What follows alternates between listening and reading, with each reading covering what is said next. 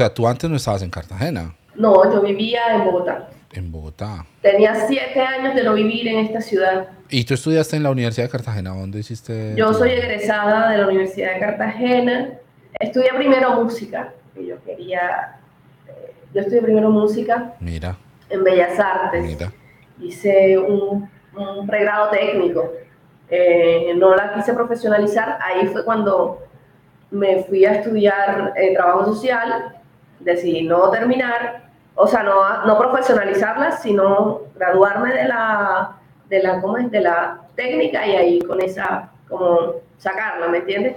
Ok, ok, ok. Y eh, luego me fui al Ecuador a hacer una maestría en la Facultad Latinoamericana de Ciencias Sociales.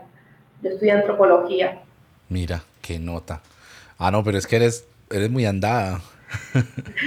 Vieja, dígame. Chuta, ñaño.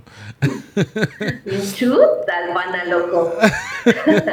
no, no creas, yo no he podido dejar de decir chuta, de decir pana, de... Tengo, tengo muchas, eh, algunas amigas les digo ñañitas. Eh, por ejemplo, no, no, he podido quitarme el, el, este este artículo de el Adler, eh, la a veces a mis estudiantes les digo, bueno, es que, profe, pero ¿por qué nos dices así, como tratándonos mal? Yo no, no, no. Es síntoma de cariño. En Ecuador tienen una, una, una, formación gramatical que yo nunca entendí, que es cuando dicen como irasme, ¿cómo es? Darasme trayendo. eso, eh, uy, eso tan raro. no te falta pasar unos eh, un añito y te estarás trayéndome, estarás... La, la, última vez que fui estuvo como 15 días, no, no, no, no alcancé a, agarrarme, no tuve tanta inmersión para, para, para entender esa, esa sintaxis. Cuidaraste, por ejemplo, ese cuidaraste para mí es fascinante. Es, es como un, como un imperativo así. Darás buscándome, darás llamándome cuando llegues. Irás me dando. Eh, eh, darás cuidándote, darás cuidándote. Eso, ese, o cuidaraste, llamarásme, eh, se usa, se usa mucho, es, maravilloso, a mí me encanta. Es muy cool, es muy cool. Bueno, mira, ahí ya tiene uno de qué hablar.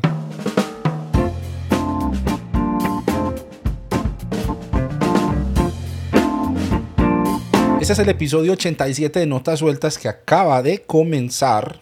Y tengo para hoy, ay vea gente, ustedes, ustedes saben que yo traigo aquí gente calidosa, gente que ustedes dicen como, wow, esto, uy, interesante, déjame buscar más. Y la persona que tengo hoy la he venido persiguiendo hace, vea, les voy a decir, años Creo que eso ya se mide en casi que en unidades astronómicas prácticamente. La persecución que yo llevo detrás de esta, de esta mujer para traerla a este podcast para que hablemos de un montón de cosas interesantes que yo tengo la plena seguridad que a ustedes les van a servir un montón.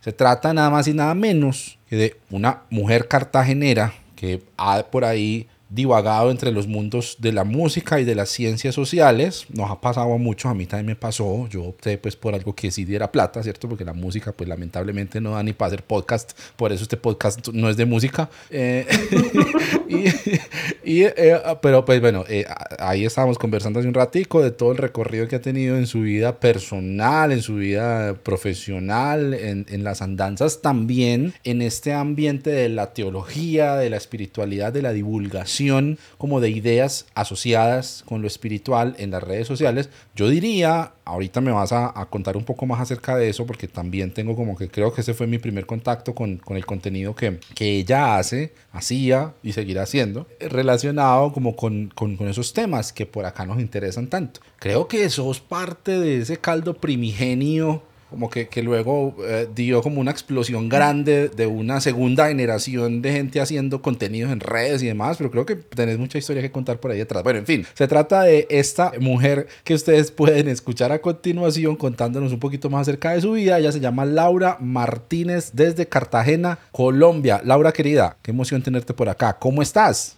Hola, Abner, muchas gracias por la invitación, por la persecución.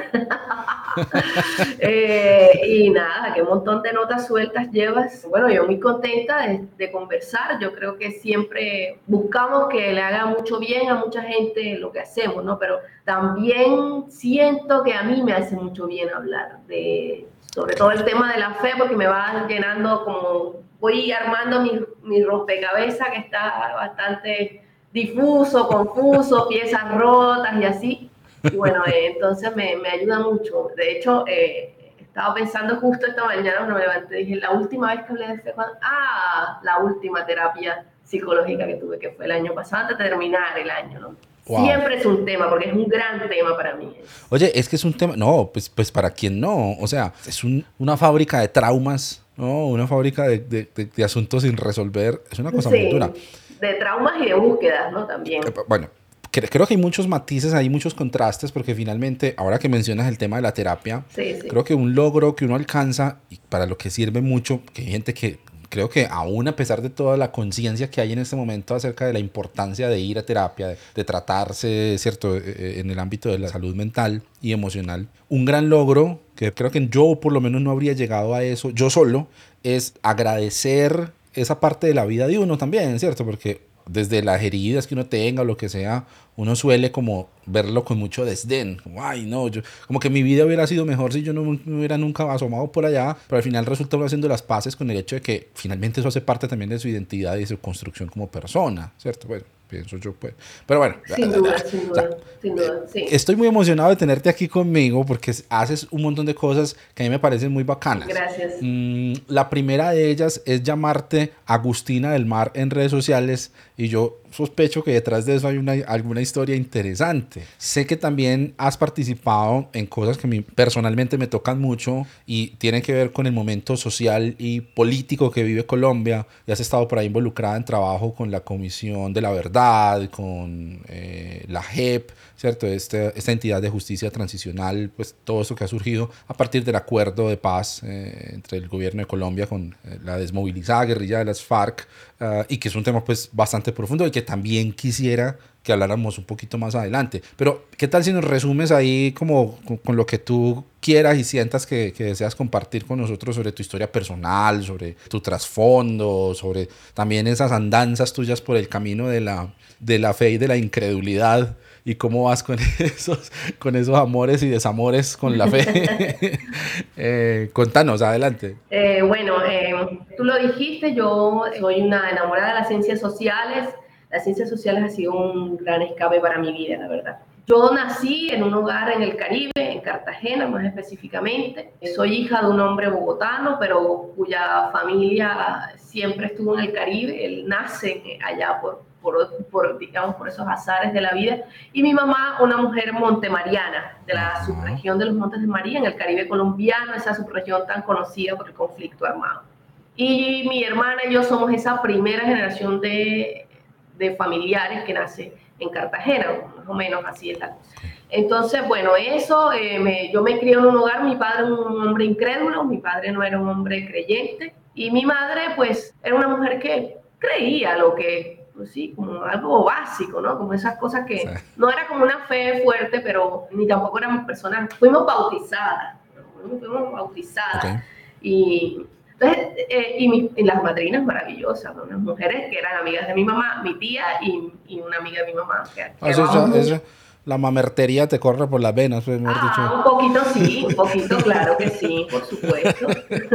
Entonces, digamos, yo me escribo en ese ambiente en el que mm, la fe es importante, como decir, mi mamá siempre decía, mis padres son separados y mi mamá siempre decía, bueno, nos criamos con mi mamá y con mi abuela paterna, y mi mamá siempre decía, Dios no nos deja, eh, Dios no nos abandona, Dios nos acompaña, ¿sí? Eh, era como lo máximo que se escuchaba en casa y una vez al año por ahí una misa. Eh, y nos educamos mi hermana y yo en un colegio de estos que tienen capellanes y hacen la primera comunión y todo eso, pero no, no más de ahí, ¿no? ya como en la adolescencia, mi hermana y yo empezamos a asistir a, a un grupo parroquial católico, es decir, yo siento que ese momento de mi vida fue bonito, pero no fue como tan trascendente. ¿Sí? no fue tan trascendente porque no sé, era como más bien en la búsqueda de adolescencia, ¿no? Como de, de hacer parte de esa, esa búsqueda con natural de la adolescencia. Pero antes de eso, eh, debo decir que mis vacaciones siempre eran donde mi abuela materna. Y mi abuela materna asistía a un grupo de oración carismático. Ah. Yo allí, allí conocí la música, allí conocí eh, la renovación carismática. Ellas asistían a un grupo de oración Monte Sion, Monte Sinaí, algo así se llamaba. Era un monte. católico, o sea, aclaremos que estamos hablando de contexto carismático, pero católico. Sí, sí, sí. Católico, sí. Eh, oraciones en lengua y y, profecías y no todo esto, ¿no? Eh, Para quien no lo ha experimentado, eso es raro. Yo, mi esposa es católica y también estuvimos en un grupo similar de corte más ecuménico, pero de origen católico. Y es raro porque es como uno ir a un culto pentecostal con una Ave María al final. O sea, es, es eh, una, tal cual, tal cual.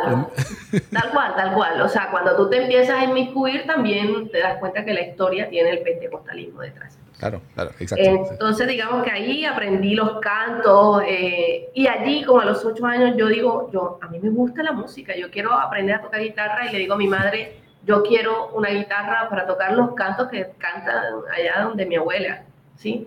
Y mi mamá me regala mi primera guitarra, una guitarra morada, pequeñita, fue mi primera guitarra, me la regaló mi madre y ella empezó a ponerme un, este, en clases de música con un viejito que yo creo que se dormía en, la clase que iba a darme, pero que fue el principio, ¿no? Fue el principio y me enseñó cosas.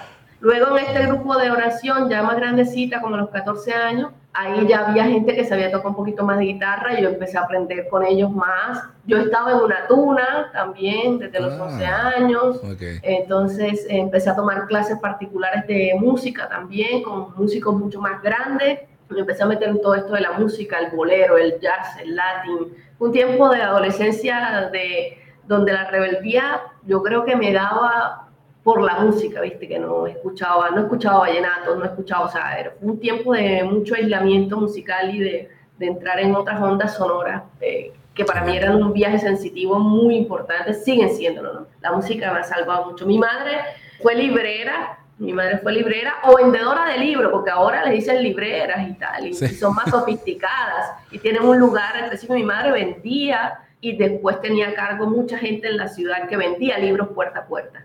Entonces ah. yo soy lo que soy, comí hasta los 24 años eh, de los libros. de los libros. Una cosa como el, como el círculo de lectores, algo así. Mi madre fue del círculo de lectores. Mi madre trabaja en círculo de lectores. Claro. Eh, entonces, eh, yo, yo, soy hija de esa generación, de esa generación de... De, de la Alexis 22. de la Alexis 22, claro, yo soy hija de ahí. Yo comí gracias a la Alexis 22. Para los centennials y nativos digitales, eh, les dejaré luego el link de qué era la Alexis 22, era nuestra Wikipedia. Antes de, antes de Encarta, hay gente que dice que, ay, me siento muy viejo porque conocí la Encarta. Encarta no, papá. No, venga, pues. No, la Alexis 22. el primer tomo era A Amer. El segundo era Amer Abem. Y así. Yo, nosotras tuvimos una biblioteca muy grande en casa y mi padre era un gran lector, un gran, sigue siendo un gran lector. Yo creo que la persona que conozco yo, de, de viva voz de de cercanía, ¿no? Eh, que yo vea que haya leído tanto de mi papá, sin duda. Entonces yo soy hija de eso, ya crezco en un hogar en donde ya no importaba tanto esto, lo que te digo, o sea, si tú vas a corporación, perfecto, si no vas también, está perfecto, o sea, no, nadie te dice cómo lo debes hacer. Y con esa semilla de mi adolescencia, ya a mis 18, 19 años, entro a la renovación carismática católica de Cartagena. Y la verdad fue muy bello porque esa, como ese inicio de la vida fue muy bonito porque, viste, la renovación me liberó de un peso, como de culpas, de muchas culpas.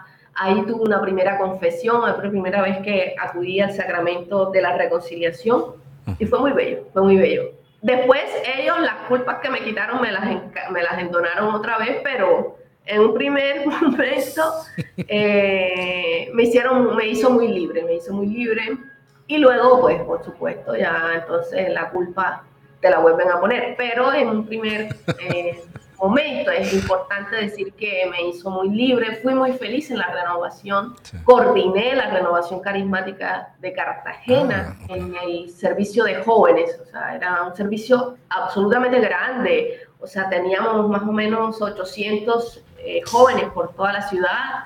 No sé, no recuerdo cuántos grupos de oración, o sea, porque es como la casa, digamos, la casa de la renovación tenía una asamblea y esa asamblea tenía un servicio a su cargo y de esa asamblea había grupos de oración de toda la ciudad. Entonces nosotros íbamos a, a evangelizar, a, a pastorear, la palabra, pastorear los grupos de oración, ¿sí me entiendes? Este, hacíamos retiros, hacíamos encuentros, hay un encuentro nacional que se acaba de celebrar hace unos días, vi por ahí, que se llama CONALCO, que era el Congreso Nacional de Jóvenes Carismáticos de Colombia. Eh, en fin, eh, había, o sea, es una, realmente la renovación carismática es una institución, ¿no? Es una institución eh, jerarquizada y, y, bueno, y que tiene su estamento, tiene, está muy bien organizado, o sea, es es burocrática, si se quiere, o sea, no en el mal sentido de la palabra, sino que tiene como que coordinador nacional, que el presidente no sé qué, que la asamblea, que los ancianos, que los no sé cuántos, que los jóvenes, que está muy, muy, por lo menos acá funcionaba así. En aquel entonces teníamos un asesor que, que es muy respetado en esta ciudad, es un sacerdote eh, paisa, eh, que la gente es una institución en sí mismo. Él es una institución muy reconocido por temas de liberación, de lucha contra el demonio, de... Ah. Él no le llamaba exorcismo porque a él le costaba, o sea, porque es un tipo que manejaba prudencia, un tipo que manejaba... Sí, como que no era, pero no, tú supieras todas las, o sea, lo que hay, las historias son millones, millones, o sea, millones. Pero este hombre fue un hombre muy importante en mi vida en algún momento y al ser yo la coordinadora en algún momento más todavía, imagínate. Entonces, eh, también toda esta institucionalidad hace que tengas de alguna manera mucha correspondencia hacia ella, ¿no? O sea, ejerce muy bien como madre, ¿no? Como madre un poco eh, medio que regula las cosas, ¿no? Eh, no quisiera decir muchas cosas terrible, pero sí, eh, hay, hay como también muchos rasgos de sectarismo, ¿no? Eh, donde este hombre, por ejemplo, yo recuerdo mucho cuando estaba en el, consejo y cuando hice parte del servicio, eh, se decía, no, vamos a hacer esto, bueno, pero lo que el padre tal diga. Claro. El discernimiento era lo que el padre tal diga.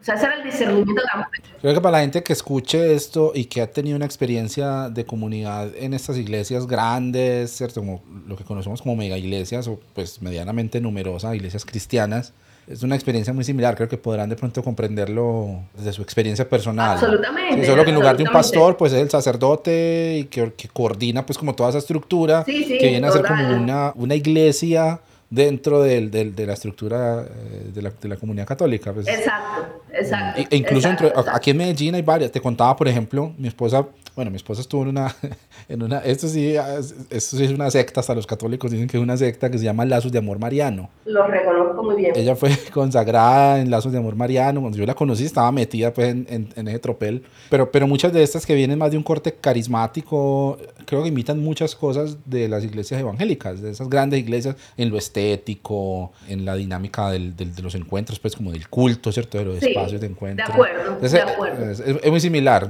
La gente que escucha y que venga como de iglesias así parecidas debe estar diciendo, ah, no, pues eso es lo mismo que la iglesia donde yo estaba. Sí, ahora, ahora, todo estaba sometido también al al obispo, ¿sí me entiendes? O sea, el obispo tenía que también dar a la bala a los espacios grandes. Se enseñaba la doctrina católica, o sea, la más pura y dura doctrina católica, incluso la más conservadora. Eh, no, no, había cosas que no, porque debía decir que por lo menos lo que yo medio conocí de Lazo de Amor Mariano acá en Cartagena era mucho más conservador que la renovación. Por ejemplo, los retiros mixtos, que los hombres tenían que sentarse adelante, las mujeres detrás para no pasar delante, ah. era lo que yo escuchaba de los retiros de... Nosotros acá éramos un choricero de gente que se iba de retiro y dormíamos como pudiéramos y no había como mayor... Eh, o por lo menos yo no veía mayor morbo en eso, ¿me entiendes? Sí nos dividíamos como las mujeres en unos lugares, pero todo el mundo con todo el mundo y así, ¿me entiendes? O sea, no había como ese tipo de cosas, nosotras no usábamos mantilla, en muchas cosas, muchas cosas que realmente eran mucho más liberados, yo, yo supongo. Y bueno, muchos años estuve ahí, estuve desde mis 18 años hasta mis 25 años, cuando me voy al Ecuador, pero ya venía yo haciendo como una pausa, como una distancia, Resulta que yo cuando tengo como 24 años más o menos me entero, yo, yo no sabía, que la gente en la renovación decía que yo era lesbiana, yo no tenía ni idea. Mira. yo no tenía ni idea, claro. Porque es que, claro, tú, yo no era una mujer cómoda. A pesar de, de hacer parte de sí, yo iba en chanclas a veces, mm. yo iba en shorts, usaba mi cabello así, tuve rastas acá atrás, usaba manillas, ¿me entiendes? O sea, yo siempre pensé, eh, siempre hablé de la justicia, siempre, porque lo que te digo, yo vengo con eso, o sea, yo aprendí eso y lo llevo en mi corazón como un regalo profundo. Entonces yo todo el tiempo estaba preguntando cosas, cuestionando, a veces con incomodidad, y mi simple presencia yo creo que, o sea, mi presencia física no era la presencia física de las chicas, mm. ¿sí? Eh, no se ajustaba a la estética, sí, sí, sí. sí, de lo que se supone que es lo femenino, dentro de una comunidad, ¿no? Entonces, eh, por ejemplo, alguna vez, yo tengo un recuerdo, alguna vez eh, me dice Laura, te toca eh, la lectura de las, de, no sé, de la, la, primera lectura en la misa, ¿no? Y yo me presento en short, porque yo ando en short. O sea, para mí eso no es pedo, o sea, que hace calor, Hamner, ¿sí? O sea, la gente que espera o qué, no sé. Y me presento yo y me dicen, tú no puedes leer. Entonces yo tengo esos recuerdos, ese tipo de cosas, ¿me, entiendes? Y yo decir, coma mierda, no leo. ¿Sí? Pero es raro, Laura, porque uno ve esas novelas para de la costa caribe de los años 80 y, está Caballo Viejo y Santropel y eran las señoras con vestido negro largo en misa y mantilla y, y, hasta velo en la cara y todo. Yo no sé por qué perdieron los valores. Lo perdí yo porque otras sí. Eh, no, pero por ejemplo, nosotras en el lazo de mareo, por ejemplo, las mujeres todo el tiempo están casi siempre con vestidos, ¿no? Nosotras podemos estar como quisiéramos, pero en short no. Short que era. O, por ejemplo, recuerdo una vez una de las ancianas me dijo que yo no debía estar allí porque tenía una blusa que no tenía hombros. Entonces, bueno, eh, como ese tipo de cosas, ¿no? A veces, pero eran los más adultos, ¿no? No, no, no eran una cosa generalizadas, era como los que vieron San Tropez. Los recalcitrantes. Eso, los que vieron, que vieron y vinieron de San Tropez. Entonces, eh, yo era una mujer incómoda dentro de eso, yo creo.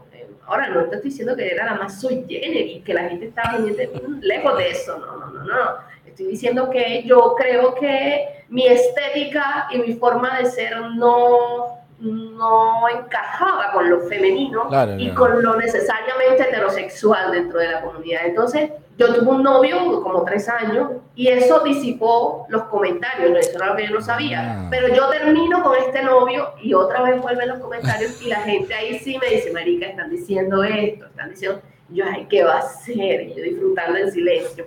No, mentiras, pero, pero, eh, pero sí, eh, sí, eso me, eso me fracturó un poco, ¿sabes? Porque no me fracturaba por el hecho de que me dijeran que yo fuera lesbiana. O sea, eso no era lo que me fracturaba mi deseo de estar en ese lugar. Lo que me fracturaba era que, a ver, ¿cómo te lo explico? Mira, Resulta, yo me voy al Ecuador, o sea, era una invasión de la vida privada tremenda.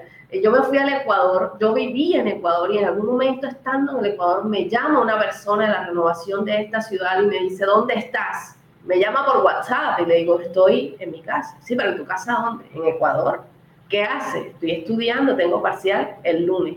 Ah, porque es que me acaban de llamar que te vieron saliendo de un bar gay en la ciudad. Yo, bueno, tendré el don de ubicuidad, bendito sea mi Dios.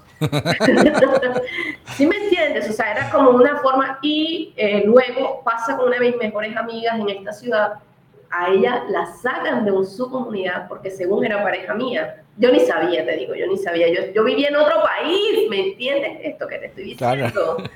Y, y, claro, eso me llega a fracturar. Entonces, eh, y, y me llega a doler porque esa necesidad de poner al otro, a la otra en el lugar donde no es digna de gracia, donde no es digna de que le amemos, donde no es digna de estar. ¿Sí me entiendes? Es decir, no es que se, ojalá yo fuera lesbiana, si yo creo que hay una de las cosas más, eh, de los defectos más grandes que yo tengo es que me gustan los hombres, ¿sí? ¿Sí? Pero, pero, pero bueno, pero esta gente creía que yo andaba revolcándome con, con viejas, bueno Finalmente, eh, eso pasa. Yo estando en ese tiempo en la renovación también viví mucho la vida en pareja. casi me caso. Eh, llegué a, faltaba muy poco para casarme. Por fortuna, esta persona se retira de mi vida, eh, muy doloroso y todo, pero fue lo que me salvó. Fue lo que me salvó de mantenerme en ese lugar, fue lo que me salvó de, de la incomodidad que ya venía sintiendo. Y durante esa época de noviazgo, la, o sea, todo el ejercicio de poder que se hace sobre la sexualidad es brutal. Y lo ejercicio también. Sí. Y lo ejercicio también sobre otros y otras. Porque el tema de la castidad, Abner, válgame el bendito favor, era como un monotema. O sea, yo recuerdo que terminé con este hombre, yo estaba súper quebrada y me llama una persona a decirme, oye Laura, pero tú te acostaste con él. Y yo decía, pero qué coño importa, o sea, les importa más eso que el dolor que yo pueda estar sintiendo. Sí, sí, sí, sí. Por fortuna, el dolor pasó, por fortuna, eso pasó, y por fortuna, ese episodio de mi vida de renovación pasó en Ecuador y encuentro otras formas y seguí creyendo, pero otras formas. Pero en general, ese fue como mi recorrido por la fe y con una presión tremenda sobre el cuerpo. Te digo una cosa que creo que eso es de las cosas más fuertes que, que hoy podría analizar en terapia o, eh, y que, bueno, ya yo no siento culpa, yo no siento, no me siento llamada a, eh, sí, o sea, de eso me siento muy libre, pero sí es verdad que eh, hubo un, un, ejercicio de poder muy grande y que sigue estando, que me parece, me parece violento, me parece violento que, me parece muy violento, en definitiva, y me parece sectario Creo que hemos hablado un montón de cosas. Sí, pero y, y, bueno, parte de tus búsquedas creo que también pasan por algo que nos han pasado a muchos y a muchas, me incluyo por supuesto, y es con lo que empezaste también, que me pareció una frase muy bonita, y es lo bien que le hace a uno hablar de esto, hablar con otra gente y tal vez como convertirse en una voz que le diga a personas que están pasando por etapas por las que de pronto uno ya pasó, no estás solo, no estás sola, ¿cierto? No, no es la única persona. No te pasó solo a vos. Sí.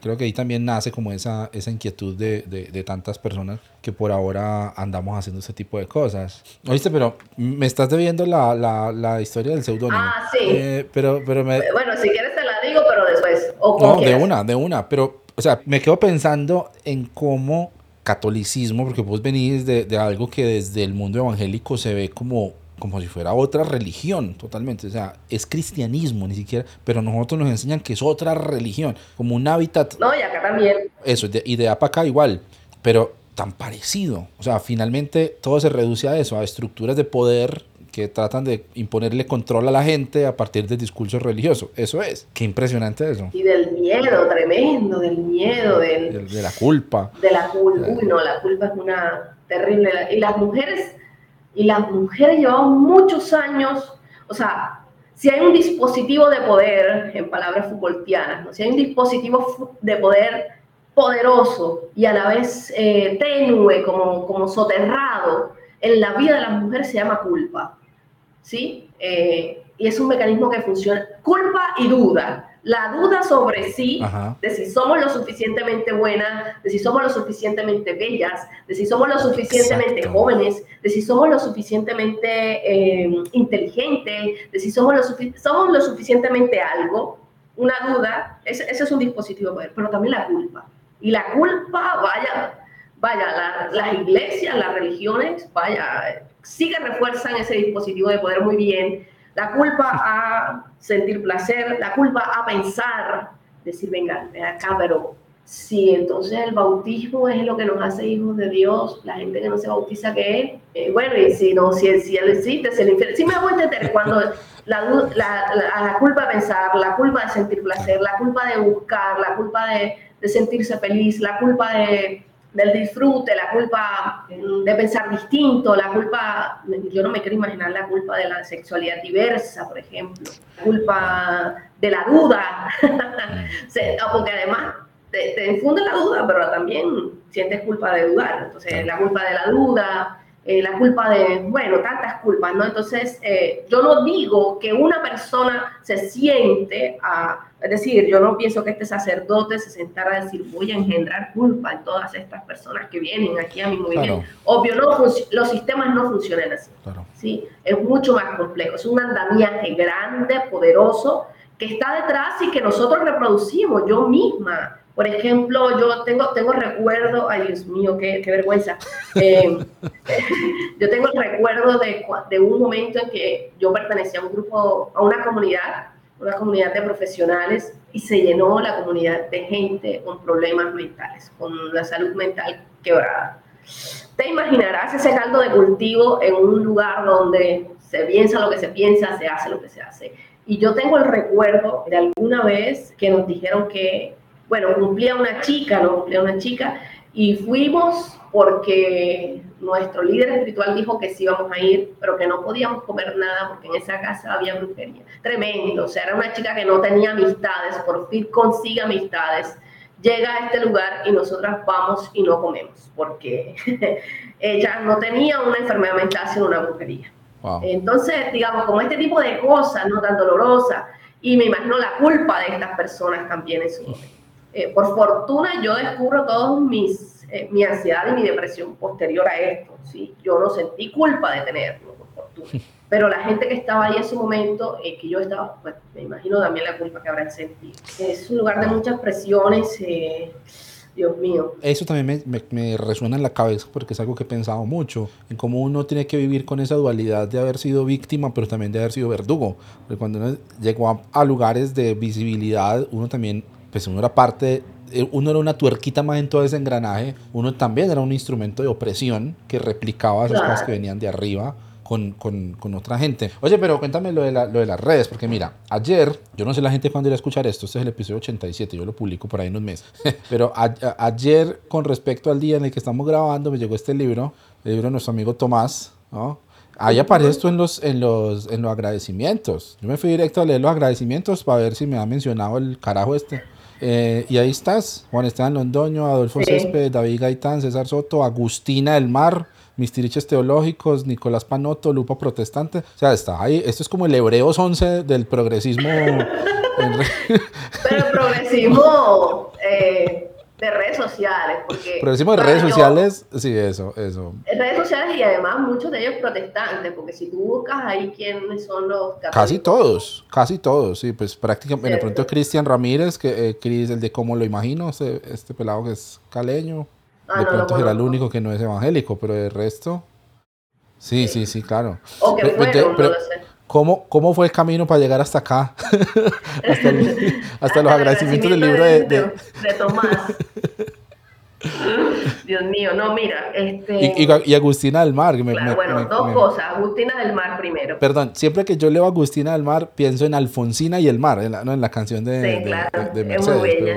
sí, eh, bueno, yo eh, cuando estaba más chica escribía poesía, ¿no? Ah, me gusta, me gusta, todavía me sigue gustando y me no es que lo haga, no siempre lo hago, a veces lo hago, no es que lo haga bien, es que lo hago. Punto. Entonces, cuando estaba más chica, eh, tenía el seudónimo de Agustina, ¿no?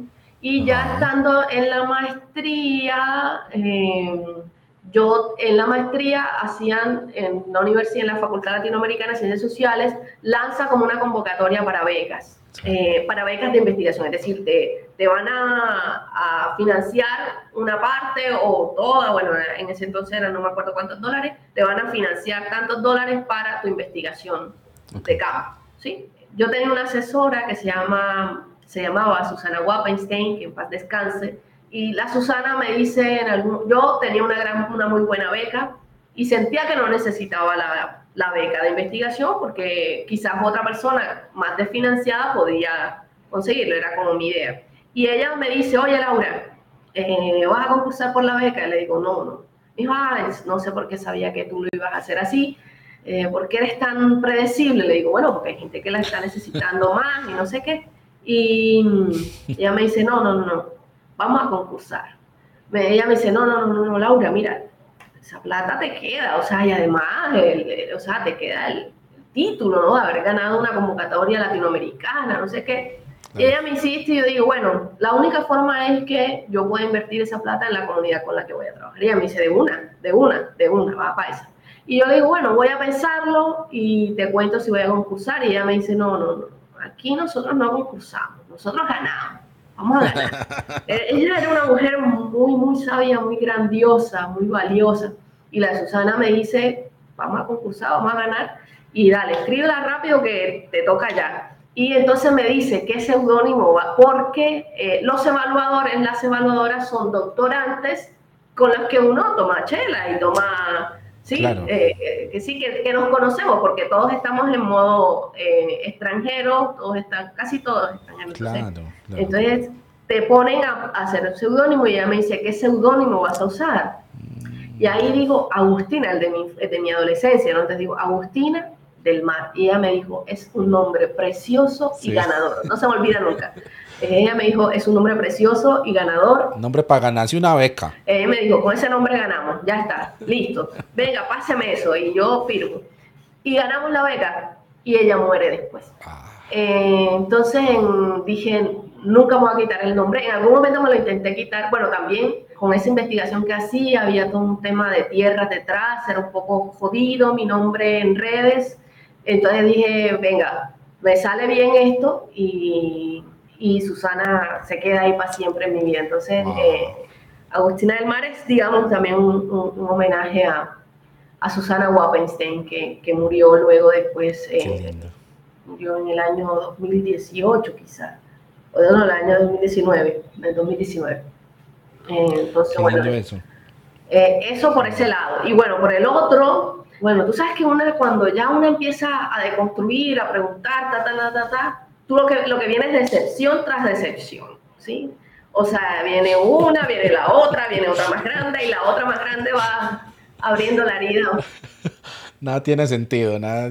Sí, no, entonces, justo cuando me voy al Ecuador sucede lo del plebiscito en Colombia. ¿Te recuerdas eso? La plebitusa. Claro, esa plebitusa fue tremenda. Y yo estaba imputada con la iglesia. Porque la iglesia, que había sido mediadora, ahora decía, en ese momento nos decía, no tenemos que, la orden que se da desde el Consejo Episcopal de Colombia es, démosle una plataforma o démosle información a la gente para que pueda votar, pero no les vamos a decir cómo votar. Para no quedar bien con Dios, mal con Dios ni con el diablo. Es un poco eso. Entonces, yo hago primero una carta individual al Consejo Episcopal de Colombia diciéndole que son unos hipócritas. Les escribo, ¿no? les digo, ustedes son unos hipócritas. Ustedes nos dejan como ovejas sin pastor. Hmm. Ustedes juegan con Dios y con el diablo, amangualados al poder. Bueno, les digo un montón de cosas. Después de eso, se me ocurre, junto con otro par de personas, dos chicos más, hacer una carta y firmarla por cuanto joven se nos ocurriera. La misma carta que yo había hecho de alguna manera más dura, la ablandamos un poco y hacemos esta carta y la empezamos a llenar de firmas con cédulas. Yo creo que yo recuerdo haber visto eso. Y, eh, y pues nada, el primer nombre que aparecía creo que era, o el segundo era mío. Eh, en los tres primeros ahí yo estaba, porque la carta la habíamos hecho entre los tres. Y luego de esto, el obispo llega, se filtra la carta y llega el obispo de esta ciudad, que hoy es cardenal.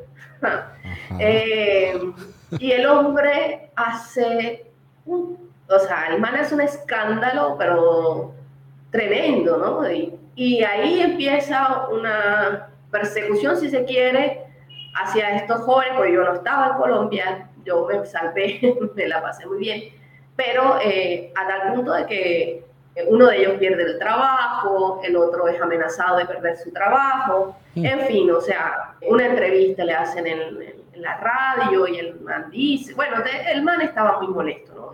Y, y, a partir de ahí también me indisponen mucho con otras personas que yo quería, ¿no? Bueno, en fin, o sea, que, que la carta la había filtrado no sé quién, imagínate todo eso, todo eso. y yo mm. decido definitivamente no me interesa este tipo de iglesia, no me interesa esto, tenemos que pensarnos otra cosa, otra forma de hacer iglesia.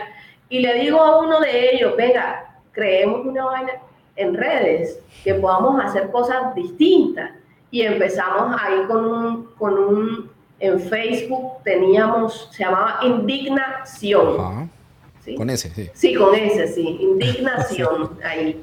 Y nos juntamos con un amigo jesuita que se llama Andrés, y Andrés dice, dile, va de una, pero Andrés era el catalizador, digamos, de nuestras rabias. Hicimos cosas muy bonitas ahí un par de años, como no sé, muy bonito desde 2015, o sea, desde la TUSA como hasta, hasta el año pasado. Yo, ya en última, yo vi mucho eh, movimiento, por ejemplo, eh, ahí en indignación con el, todo el tema del paro nacional. Claro, sí, nos movimos un montón, o sea, teníamos publicaciones de, de mucho, de mucho auge.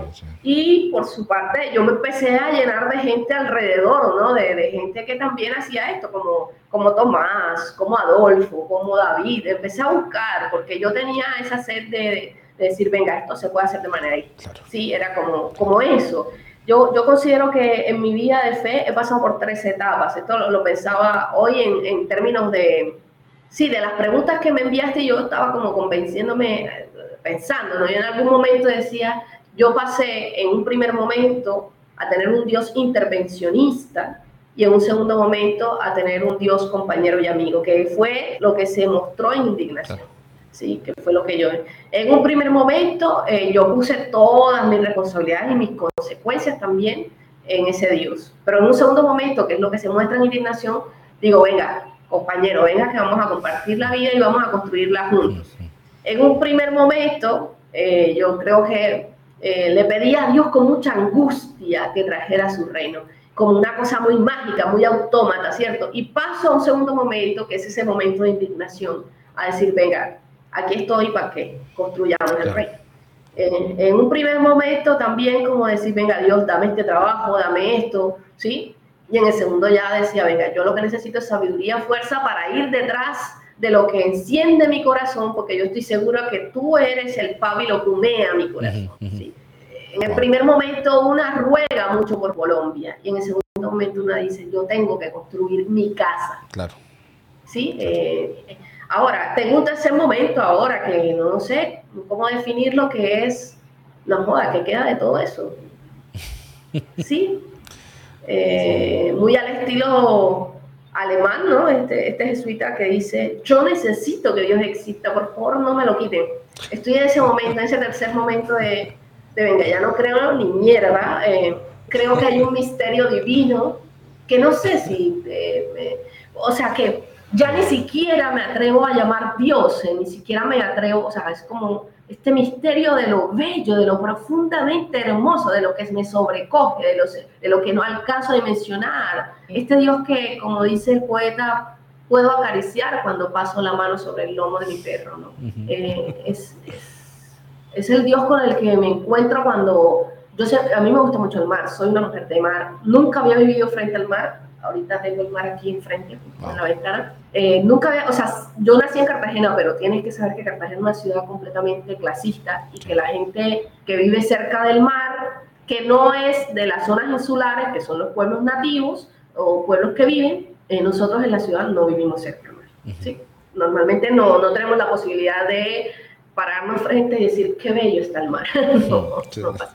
Pero somos, soy una mujer de mar, entonces como cuando voy al mar y voy y me baño y digo necesito que se vaya todo impuro, todo lo que está mal, necesito ser perdonada, necesito perdonar y llorar, y llorar con el mar y decir, me junto con este todo, ¿no? Que me sobrecoge, me sobrepasa, que no sé cómo, cómo, cómo, cómo llamarle, no sé cómo, cómo abrazarle, porque además estoy en un momento de mi vida en que lo absoluto no existe, o sea, en el que no puedo decir, o sea, en el que me parece muy soberbio decir, tengo al Dios, tengo, este sí es el Dios, esta sí es la palabra de Dios, esto es todo lo que dijo Dios, esta es la religión de Dios, o sea, me parece...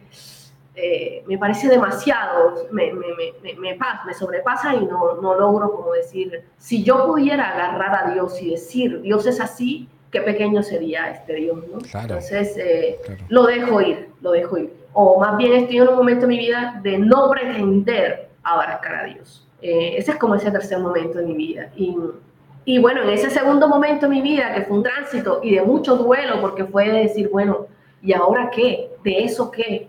¿Y la castidad qué? ¿Y los cantos aquellos qué? ¿Y las lenguas qué? ¿Y, y la profecía qué? ¿Sí? ¿Sí? O sea, ¿qué de eso me queda? ¿Qué de eso me queda? Pues nada, en algún momento digo, bueno, como Pedro Casaldáliga, me he mudado de Dios, me he cambiado de Dios. Entonces, en ese segundo momento de la vida en el que me estoy cambiando de Dios, ahora siento que estoy en un momento sin Dios, o sea, sin un concepto que lo abarque. Es decir, no es que yo, incluso yo me siento muy cercana de lo divino, ¿sabes? O sea, siento que hay una gran sensibilidad de mi vida en este momento en el que puedo llorar con una canción, bueno, como cuando era una niña, con llorar con una canción. Yo, yo soy una mujer que mi cerebro es hipersensible y me permite esas emociones y yo me permito sentirlas en estos momentos de mi vida y decir, venga, lloro cuando veo a mi mamá, lloro cuando, cuando está mi sobrino y se me acerca y me pone el bracito aquí en el hombro y vaya, no me lo esperaba. Eh, o suena una canción y hay un tono menor, pasa de mayor a menor o o hay un semitono ahí, Dios mío, ¿qué me está pasando? ¿Qué me está sobrecogiendo? Pues siento que todo eso también es Dios. Entonces, o quizás no es nada, eh, o sea, o quizás no es nada, no tengo problemas, o sea, yo no tengo problemas. Yo hace rato dejé de creer en el infierno, dejé de creer en el cielo, dejé de creer en el pecado, dejé de creer en la culpa, dejé de creer que, que necesitaba que alguien me perdonara los pecados para que Dios me perdonara. Cuánta soberbia, ¿no? Este, yo dejé de pensar que solo alguien tiene el poder para poner las manos y que eso se convierta en un pan en, el cuerpo de Dios, cuando el cuerpo de Dios está en todos lados. Yo dejé de creer, yo dejé de creer en las profecías y en las, dejé de creer como en esas profecías y pronunciamientos de gente vidente para quedarme con lo evidente. Eh, y en eso sí muy científica, ¿no? O sea, en eso sí nada, nada que hacer. Bueno, tampoco quiero comprobarlo todo, pero sí es como lo que me ha ido quedando de la fe. Eh, para bien o para mal, no sé. Te nace eso. Pero y, es, que es, que es inevitable, o sea, cuando uno empieza, a mí, me da risa porque este, bueno, e, e, este, esta palabreja pues de construcción que me tiene podrido porque ya lo usan, la usan para tantas cosas que ya no significa nada. Sí. Pero cuando uno empieza como ese, esa senda de, de esa búsqueda más, más profunda, sin, sin intermediarios, de lo divino, de lo trascendente, pues, es, inevitable. Hay, ya ahorita hay gente que está empezando como a arogarse eh, esa capacidad de decirle a la gente cómo de construir sus creencias, ¿no? Entonces, manual de deconstrucción. Entonces, no, no, no, es que claro, muy buena la deconstrucción. Venga que aquí tenemos el curso en la iglesia de, de, deconstrucción. La iglesia deconstruida del reino de los cielos. Exacto, exacto. Somos el séptimo candelero de la deconstrucción del monte de Sion. pero es, es un contrasentido, o sea, es completamente absurdo porque justamente lo que hay en el centro pues, de, de, toda esa búsqueda, de toda esa curiosidad, de todo ese descontento, porque en muchos sentidos también es, un, es una insatisfacción con, con, con lo que la estructura le ha, le ha mostrado a uno toda la vida, esas estructuras religiosas, le han administrado lo divino, como esas goticas de lo divino, ¿cierto? Rodeado de tanta cosa humana que no sirve para nada, pues que, que dejan los resultados tan tristes pues eh, el, distanciamiento que tú mencionas, el, el, el hastío de, de, ese tipo de cosas es inevitable. O sea, no, no podría uno como simplemente, bueno, a ver, voy a construir la doctrina del bautismo y ya, no más, solo esa. Pues no jodas, o sea, eh, uno arranca a jalar ese hilo y eso... No, no, de ahí te va. Con, con todo ese, ese saco de la fe completamente descosido. No, imagínate, o sea, cosas tan sencillas como un venga, vamos a comer, demos gracias, ¿ok? Ok, bueno, entonces listo, vamos, vamos a dar gracias. ¿Y a quién le damos gracias? Bueno, a Dios. Gracias a Dios por los alimentos. Oye, espera, espera. Si yo puedo darle gracias a Dios por los alimentos, porque Dios da los alimentos. Sí, exacto, Dios da los ¿Y por qué no se la da a la gente que no tiene alimentos? No, porque, porque ah, entonces no tengo nada que agradecerle, esto es fruto de mi trabajo. Suerte con él. ¿sí? Gracias a los campesinos que labraron la tierra, gracias a la gente que ayudó a cargar el bulto de papa para que yo me hiciera estas papitas criollas aquí, tan deliciosas. Gracias a la gente que pescó esta truchita para yo comerme el ajillo. Gracias a los que cultivan el ajo. O sea, pero entonces, si yo tengo que darle gracias a Dios por el trabajo, por ejemplo, gracias a Dios que tú me diste el trabajo, digamos, Dios me dio el trabajo, Dios me dio el trabajo de profesora. Y yo le digo, pero ¿por qué entonces si tú tienes la potestad para darme el trabajo a mí, por qué no se la das a tanta gente? ¿Cuál es la selectividad? Mira, hace poco Ander, esto, mi psicóloga se reía porque decía, Dios mío, estás tan existencial que le quieres caer la vida a todo el mundo. Y no es así, pero más o menos. Eh, imagínate que fui a, una cita médica. Fui a una cita médica, tenía que hacer unos exámenes, había estado con COVID, el año pasado me dio COVID fuerte, y fui a hacerme como un chequeo de mis pulmones, no sé qué. Y la mujer me está atendiendo, ya va a terminar la consulta, y ella como que va a sacar la cosita donde escriben y eso, y se le cae, buscando, se le cae una imagen de Jesús, de Jesús que le sale agua y eh, ese es Jesús de la misericordia. De la divina misericordia, todo rubio, hermoso, polaco. Sí, sí, ojos verdes, labios verdes, sí, rubio, ojos rubios, pelos rubios, corazón rubio. Bueno, este hombre tan rubio se le sale, ¿no? De, la, de la una, una, estampa se le sale. Y yo se la, se la me agacho, la agarro y se la entrego. Me dijo, qué lindo, ¿no? Me lo regaló una paciente. Y le dije, ¿a ti te parece lindo? Y me dijo, sí. Yo dije, bueno, entonces es muy lindo. Y ella me dijo, yo, ¿sabes? Ella fue la que metió el tema y por eso yo seguí. Yo no, la, yo no metí el tema, yo no hablo de eso. pero con, gente desconocida. Y ella me dice, yo no soy católica, ¿viste? Yo, yo, soy, yo soy cristiana, no soy católica, pero yo estoy convencida que Dios hizo un milagro en mi, en mi esposo. Hmm. Y yo, qué bueno, yo le dije, qué bueno, qué bien, me alegra mucho. Eh, y de verdad me alegra, ¿no? es, falsedad de qué bueno, ¿no? entonces me dice, es que mi esposo, y ahí ella sigue buscando lo que no se le ha perdido, sigue y me dice, que mi esposo tenía COVID, ¿sí? Estuvo en UCI. Y en el momento eh, me dijo que la mamá de su esposo rezaba el rosario a cierta hora, todos los días, y su hija, su hijita pequeña, una niña, lo rezaba por él, por el papá, mientras estaba en UCI. Ella es médica y sus compañeros la llamaron justo en el momento que estaba haciendo el rosario, eh, su niña. Ella cree que por que aunque ella no es, no es, católica, con el rezo del rosario de su niña, en ese momento cuando la llamaban los médicos de que su esposo se había muerto y lo revivieron, mm. su, su, esposo se salva, ¿no? Y me dice eso. Yo tuve a Abner dentro de la iglesia, un hombre que me paternó maravillosamente. Se llama Edwin de Jesús Marzán Portillo. Yo puedo decir que ese hombre, con toda, con toda rigurosidad, era mi padre. ¿sí? O sea, él no era solamente el padre, el padre de la parroquia o el padre de allá, no, era mi padre. Tuvo conmigo unos 10, 11 años de mi vida acompañándome de una manera preciosa, divina. Y él conocía mis faltas y conocía también lo que más me preocupaba de la iglesia, lo que más me avergonzaba. Eh, la última vez que me vi con él, eh, me dijo, no sabes cuánto me gustaría confesarte. ¿Sí? Y me dice, déjame confesarte. Y le digo, no, no, papito, ya no. Ya no pago peajes, le dije, por el perdón. Y él me dice, y él se sonríe, ¿no? Él se sonríe. Este hombre me paternó a mí de una manera era un tipo muy santo, ¿sabes? Que vivió y murió como coherentemente. Y este hombre siempre tuvo una frase para mí, que me decía que no se la podía decir a los demás, pero que a mí me la decía porque confiaba. Y era, escucha tu conciencia, actúa conforme a tu conciencia. O sea, siempre él me instó, me dijo, no importa, o sea, escucha tu conciencia, que cuando la obedezcas, aun cuando te equivoques, no has pecado. Wow. Era un tipo que había estudiado moral, había estudiado moral en el Vaticano.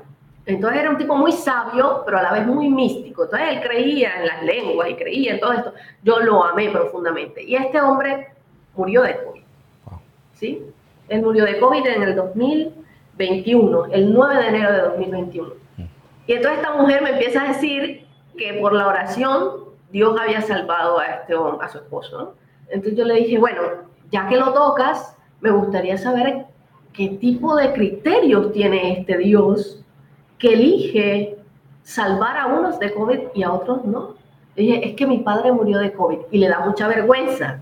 Dije, no, no tienes que avergonzarte de nada, no te preocupes, yo no te estoy cuestionando, yo al contrario digo, qué felicidad hubiese sentido yo si esa historia fuera mi historia. Y le dije, porque cuando mi padre estaba ahí en la clínica, en UCI, con un ventilador, con entubado, yo decía, ¿a quién le digo que me ayude? ¿A quién le pido? Yo sabía que mucha gente estaba orando en mi familia como él era nuestra familia y nosotras éramos su familia. Nosotras teníamos todo el tiempo con mucho conocimiento de, su parte médico y en casa rezaba el rosario y, y la gente hacía, había miles de gente rezando por él. Y yo decía en mi intimidad, y de hecho el último mensaje que alcancé a enviarle a él por el WhatsApp, por, el, por mensaje de esto, decía, no puedo pedir, porque tú sabes que no puedo pedir, porque siento que Dios no interviene en estas cosas. Pero eh, me acuerdo que le regalé una poesía que a él le había gustado alguna vez que se la había recitado también, de Benjamín Vuelta, un jesuita, no sé si le conoces, que se llama Creador Discreto, y dice, no hay que pensar el aire para que se filtre al último rincón de los pulmones, ni hay que imaginar la aurora para que decore el nuevo día, jugando con los colores y las sombras. No hay que dar órdenes al corazón tan fiel, ni a las células sin nombre para que luchen por la vida hasta el último aliento. No hay que amenazar a los pájaros para que canten, ni vigilar a los trigales para que crezcan, ni espiar la semilla de arroz para que se transforme en el secreto de la tierra. En su dosis exacta de luz y color, de canto y silencio, nos llega la vida sin notarlo, don incesantemente tuyo, trabajador sin sábado, Dios discreto, para que tu infinitud no nos espante, te regalas en el don en que te escondes. Y esa era mi oración con él. Yo, yo, era mi única oración. Decía, no hay que amenazar a los pájaros para que canten. No hay que hacer. No hay que dar órdenes al corazón ni a las células sin nombre. ¿Sí? Era lo que decía. Y yo le decía, y porque yo decía, si Dios salva a mi padre del COVID para darle vida, o por lo menos vida de la que conocemos, ¿no? ¿Qué clase de Dios es este? Que elige a mi padre por sobre otros. Y si Dios decide no darle la vida, aun cuando se lo está pidiendo tanta gente, ¿qué clase de Dios es este? Fuera cual fuera el final de él, yo sentía que tenía un reclamo. Y mucha gente me decía, Dios te perdone, ¿no? Se reían por, por, estos cuestionamientos que yo hacía. Dios te perdone. Le dije, no, es Él quien me tiene que pedir perdón a mí. Por haberme engañado tantos años, diciéndome que podía y no pudo y no quiso. Y tiene unos criterios que no nos han enseñado cuáles son. Y me permitió estar en un lugar en el que yo estaba convencida de que ahí sí se podía tener la vida abundante y no la tuve. Entonces, es Él quien me tiene que pedir perdón a mí. Que se acerque a mí. Yo lo perdono, pero que se acerque a mí. Y entonces le cuento a esta mujer, esta mujer queda choqueada, o sea, era la médica general. entonces, digamos que, digamos que todos estos cuestionamientos de esto eh, hacen parte de, mi vida y, hacen parte de, lo que, de lo que hoy soy. Eh, quizás con mucha ansiedad, porque, claro, vale, eh, te hace menos ansiosa tener respuestas, control. Pero cuando hay incertidumbre, cuando tú no tienes control, o sea, tú, no, tú no tú no sabes qué va a pasar.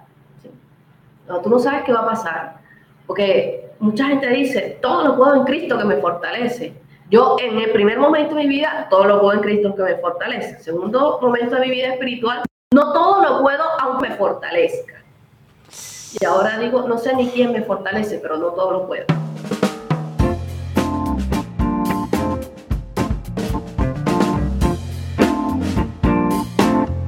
Quiero hacer una pausa muy rápida para recordarles que Notas Sueltas es un podcast del cancionero cristiano y que pueden encontrar mucha más información sobre este proyecto y todos los contenidos que estamos constantemente proporcionando en la página web www.cancionerocristiano.co. Allá también pueden encontrar los links para seguirnos en Facebook, Twitter, Instagram, YouTube y unirse al servidor de Discord donde estamos constantemente abriendo también conversaciones. Si están disfrutando este contenido y se preguntan cómo pueden apoyar, allí en la página web también pueden encontrar la manera de unirse a nuestra comunidad de suscriptores en Patreon o pueden ir directamente a patreon.com slash cancionero cristiano. Con una pequeñita suscripción mensual pueden acceder a contenido exclusivo y también a estreno adelantado de todo el contenido que estamos publicando tanto en podcast como en YouTube y otros beneficios que pueden conocer yendo a la página. compartir, darle me gusta, dejar comentarios o reseñas en plataformas, calificar con las estrellitas si están escuchando en Spotify o dejar un pequeño comentario en Apple Podcasts. Todas esas son cosas muy sencillas que también pueden hacer para ayudar a que este contenido tenga mucha más visibilidad y que le llegue a más gente. O si directamente quieren compartirlo a un amigo, a alguien de su antigua iglesia, a su antiguo pastor, lo que sea, nos puede servir mucho para que más gente pueda conocer este proyecto. Este espacio siempre está abierto a la conversación, siempre está abierto a las preguntas, siempre está abierto por supuesto a la contradicción. Escríbanme info arroba cancionerocristiano.co es el correo electrónico o a través de las plataformas de redes sociales y bueno, ahí podemos seguir conversando. Gracias por escuchar este episodio y continuemos.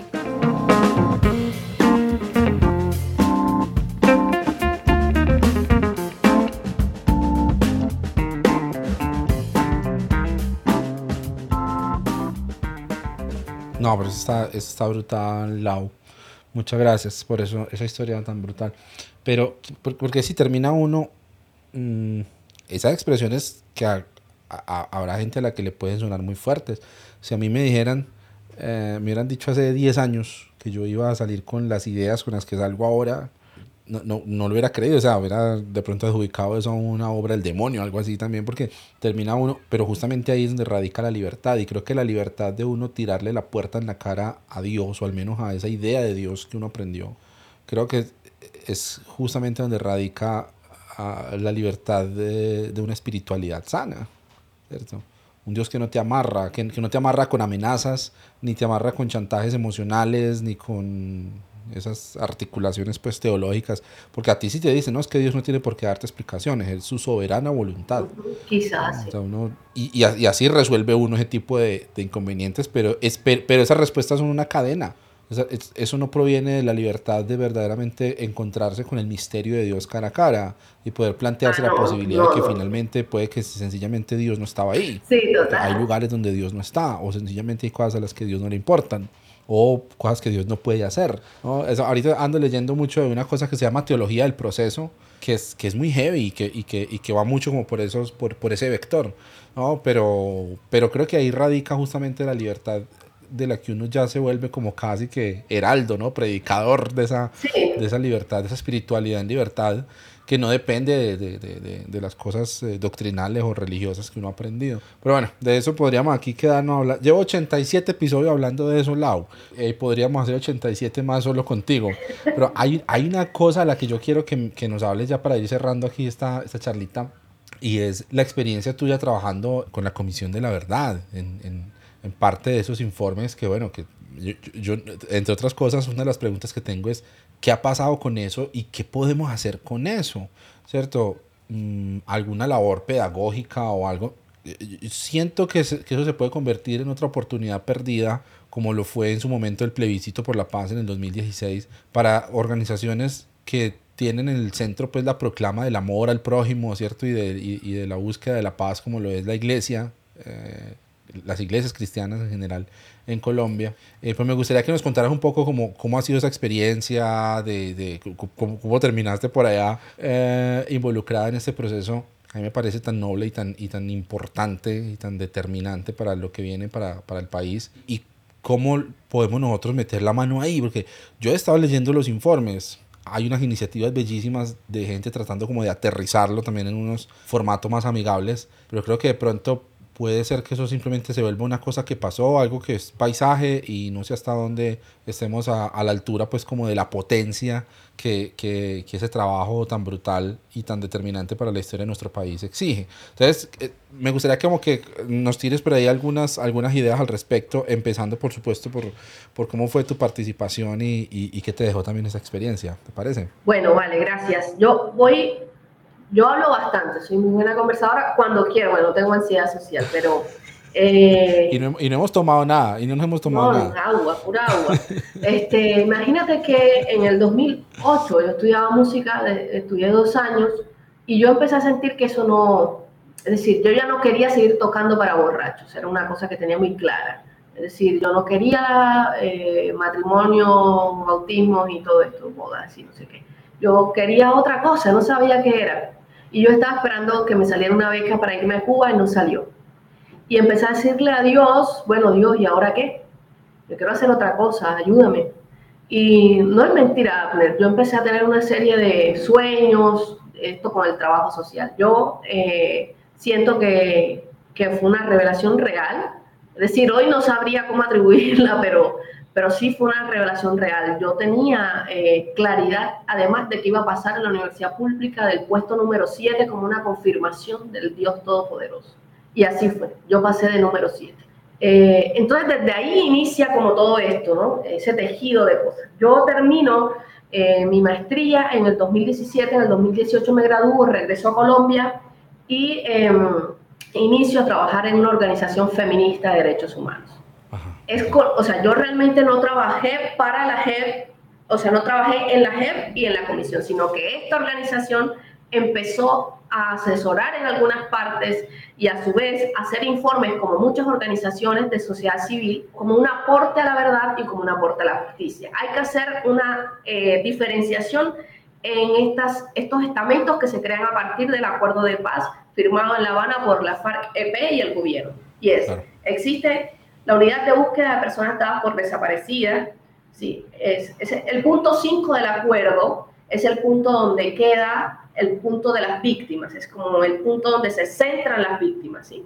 El primero es la tierra, el, eh, el segundo tiene que ver con la participación política, el tercero tiene que ver con participación política, el tercero se me pasa, el cuarto es drogas y el quinto, ah, el tercero es la terminación del fin de conflicto eh, y el quinto es de víctimas. Y en este punto de víctimas se crea un sistema integral de reparación, justicia, verdad y no repetición. Este sistema integral conformado por, entonces, por esto que conocemos como la Unidad de Búsqueda de Personas Dadas por Desaparecidas, por la Jurisdicción Especial para la Paz, que es la JEP, y por la Comisión de la Verdad, es que son las que conocemos, digamos así. Hay una diferencia entre la JEP y la CEP. Entonces, la JEP es la que juzga y sanciona. Te juzga y sanciona y llama a comparecer a los que están implicados. ¿Quiénes son los implicados? La FARC, los paramilitares sí y solo sí tuvieron alguna cooperación en actos de la, con la fuerza pública. Okay. comparece también la fuerza pública y la sociedad civil. Y ahí se juzga y se sanciona. Entonces, eh, de alguna manera, e, ese es como ese lugar donde eh, se ejerce la justicia transicional pero existe la Comisión de la Verdad que no juzga y sanciona, que fue lo que conocimos en un informe, y es recopila la verdad, recopila voces, recopila voces de, los, de las víctimas, incluso de los victimarios, recopila testimonios de muchos lugares y hace una narrativa más o menos coherente y nos las entregan, que fue lo que nos entregaron hace poco. Entonces, dentro de esas narrativas eh, hubo em, muchas organizaciones de, de sociedad civil que aportamos informes que aportamos, trabajos rigurosos de investigación, porque además, por ejemplo, la JEP te exige patrones de macrocriminalidad, o sea, eso, son investigaciones muy rigurosas, ¿no? No es que tú vas a decir, ay, aquí llegó fulanito, y no, no, o sea, tú haces todo un tema, eh, por ejemplo, nosotras presentamos eh, un informe que yo participé, 47 testimonios de violencia sexual ah, contra mujeres en los Montes de María. Entonces ya con esos 47 tú armas un patrón de macrocriminalidad o patrones y dices más o menos y estudias el contexto y es, es, interesante. Entonces digamos que eso yo trabajaba como investigadora en, ese, en esa organización. Además de en esa organización, nosotras también hacíamos mucho énfasis en fortalecer los conocimientos de algunas comunidades sobre el acuerdo de paz, para que supieran qué se implementa, cómo va, ¿Y, qué fue lo que se firmó para que ellos y ellas puedan, sobre todo nosotros formamos mujeres, para que las mujeres pudieran hacer eh, incidencia política en reclamar lo que se firmó? Eh, era básicamente. Entonces, eh, de la comisión, para la Comisión de la Verdad, yo participé en un par de informes, uno para los Montes de María y otro para el corredor minero de, la, de Cesar es muy duro, yo creo. Es muy duro. Es muy duro escuchar los testimonios porque te toca eh, entrevistar a las mujeres. Eh, y todas eran víctimas de violencia sexual, ¿no? Nosotras trabajamos el tema de violencia sexual y era muy, muy doloroso Eh, por fortuna yo estuve bien acompañada para que mi salud mental no se viera tan, bueno, sí estuvo, pero es, es muy doloroso. básicamente el dolor de estas personas, y creo que hay que escuchar esas voces, creo que esas voces son, son el Cristo sufriente, ¿no? que mucha gente busca. ese es el dolor de, este país está muy adolorido, Abner. Este país a veces yo pienso que no está dolorido, sino que es una herida en sí mismo. Eh, bueno, pero por la herida, dice Zurita, entra la poesía, ¿no? Ojalá algún día entre. Bueno, ha, ha, entrado siempre por ahí, ¿no? Entonces, eh, reconocer los dolores de la guerra. Eh, yo, por ejemplo, mi familia fue víctima de, de una guerrilla en específico en múltiples ocasiones. Y, y a mí me toca entonces entrevistar a varias mujeres que fueron víctimas de eso. Yo no había dimensionado el dolor que pudiese tener algún integrante de mi familia hasta que escucho a estas mujeres, ¿no? Y digo, tienen todo el sentido de, de odiar, de, tienen todo el sentido de estar molestas, tienen todo el sentido para no perdonar, tienen todo el sentido para pensar de una u otra forma. ¿no? Hay que reconocer los dolores, de dónde vienen los dolores de la guerra, para poder comprenderlas, para poder sanarnos y para poder validar al otro, a la otra en su dolor también. ¿no? El dolor de las mujeres es muchísimo, pero también hay que reconocer una agencia maravillosa de las mujeres detrás de, este dolor. O sea, no es justo lo que les pasó, pero no solo son víctimas, también son mujeres eh, que se la guerrean, que construyen su casa, que, que arrancan la yuca, que cuando le mataron al marido aprendieron de la tierra todo lo que no sabían, que han sabido también explorar otros espacios. Y también la guerra en nuestro país eh, nos posibilitó saber que había mujeres luchadoras, mujeres que estaban en sus lugares eh, luchando por la paz. Las mujeres siempre han trabajado por la paz, toda la vida, toda la vida, no es de ahora, no es de mi abuela, es de antes, de toda la vida. Eh, las mujeres, ¿cuántas historias hay que, que se llevaban los hijos, iban donde los grupos armados y les decían, venga, devuélvame los hijos y se los devolvían, porque eran mujeres bravas, ¿sí? Como por ejemplo el caso del atrato, ¿no? Las mujeres que hacen esto del atrateando, eh, y, y, se, y, empiezan cuando los grupos armados no les dejaban pasar por el río, ellas empiezan a andar por el río desde el norte hasta el sur del atrato, de lo alto a lo bajo, y, empiezan a recorrer a decirle, venga, nosotros tenemos derecho a la comida, déjenos pasar, ¿sí? O sea, ese tipo de cosas también, la guerra, también el hacer parte de, de, estas investigaciones te permiten saber lo maravilloso y lo valiosa que es nuestra gente. Hmm. La gente siempre ha luchado y la fe, Abner, ha tenido gran importancia en estos procesos de sanación. O sea, es decir, a mí a mí me suena muy mal cuando les deconstruides empiezan a desdeñar del todo la fe. Bien lo dirá Frank, ¿no? En la búsqueda de sentido, es una búsqueda individual, es una búsqueda que se encarna en la humanidad. Y esta búsqueda de sentido, sin duda, ha sido la posibilidad de sostenerse, ¿sí? Eh, es decir, yo voy a luchar tanto que Dios está conmigo, yo voy a recuperar mi tierra como como el pueblo de Israel recuperó su tierra prometida, porque esta es mi tierra prometida. Ese no es un discurso, hmm. esa fe, ¿no? esa creencia, ese convencimiento de que hay un Dios que le protege, de que, bueno, eh, una mujer eh, que entrevistábamos, 35 hombres armados la habían violado en una noche. Pero ella estaba convencida de que Dios la había librado. Yo decía, Dios mío, ¿sí? Y es, era eso lo que le había permitido mantenerse. Y decía, yo ahora trabajo en esto, trabajo en lo otro. O la otra mujer que le mataron los hijos, pero que Dios la ayudó. Es, es todo esto. La fe realmente ha sido muy importante para la búsqueda de sentido en medio del sinsentido de la guerra. Eso hay que reconocerlo. Y lo otro que yo creo, y que también es mi preocupación, es que por lo menos en el caso del informe, ¿no? del informe general y de los, los incisos que acompañan este informe de la verdad, bueno, primero es un informe, o sea, eh, hay que saber que toda la verdad no está dicha, que toda la verdad no está condensada. que hay una forma de entenderlo, una forma de manifestarlo, hay una forma de comunicarlo y que nos queda debiendo como nos quedaría debiendo cualquier libro, incluido la Biblia, ¿no? Entonces, eh, yo creo que hay que tomarlo como tal, como, como, un, como un gran, gran esfuerzo, como una victoria del pueblo, si se quiere, también como una victoria popular en la que vaya, eh, mucha gente participó, mucha gente trabajó, o sea, si tú métete para la trato para allá, o sea, yo que estuve cuatro años yendo y viniendo al Chocó, fascinante, las mujeres, mujeres analfabetas enseñándole a las otras que cómo era la, o sea, de verdad que eso no, no, tiene, no tiene, no tiene nombre, ¿sí? Entonces hay que entender que es un libro, que es una forma y que es un gran esfuerzo, una victoria popular de los pueblos. Ahora, ¿Que hay intereses en el informe? Los hay, los hay. Es decir, toda información tiene intereses, toda, cualquiera, cualquiera que sea, ¿sí? Claro. Entonces, eh, eso hay que entenderlo. Lo otro que yo creo que, yo creo que el Estado debe generar unos esfuerzos mayores, ¿sí? Todavía no, no se ven muy bien, muy claros. Está desfinanciado el tema de la paz, creo, en estos momentos, salvo para los nuevos acuerdos que se pueden dar.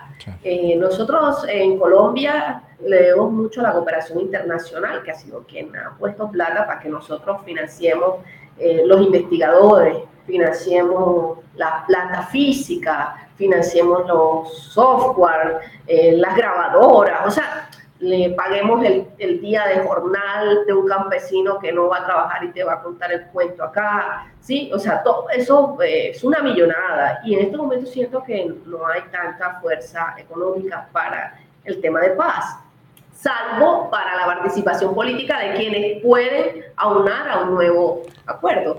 Pero que ahorita, por ejemplo, los PDET, que son los programas de, de, de los planes de desarrollo con enfoque territorial y étnico en algunos lugares, está un poco desfinanciado.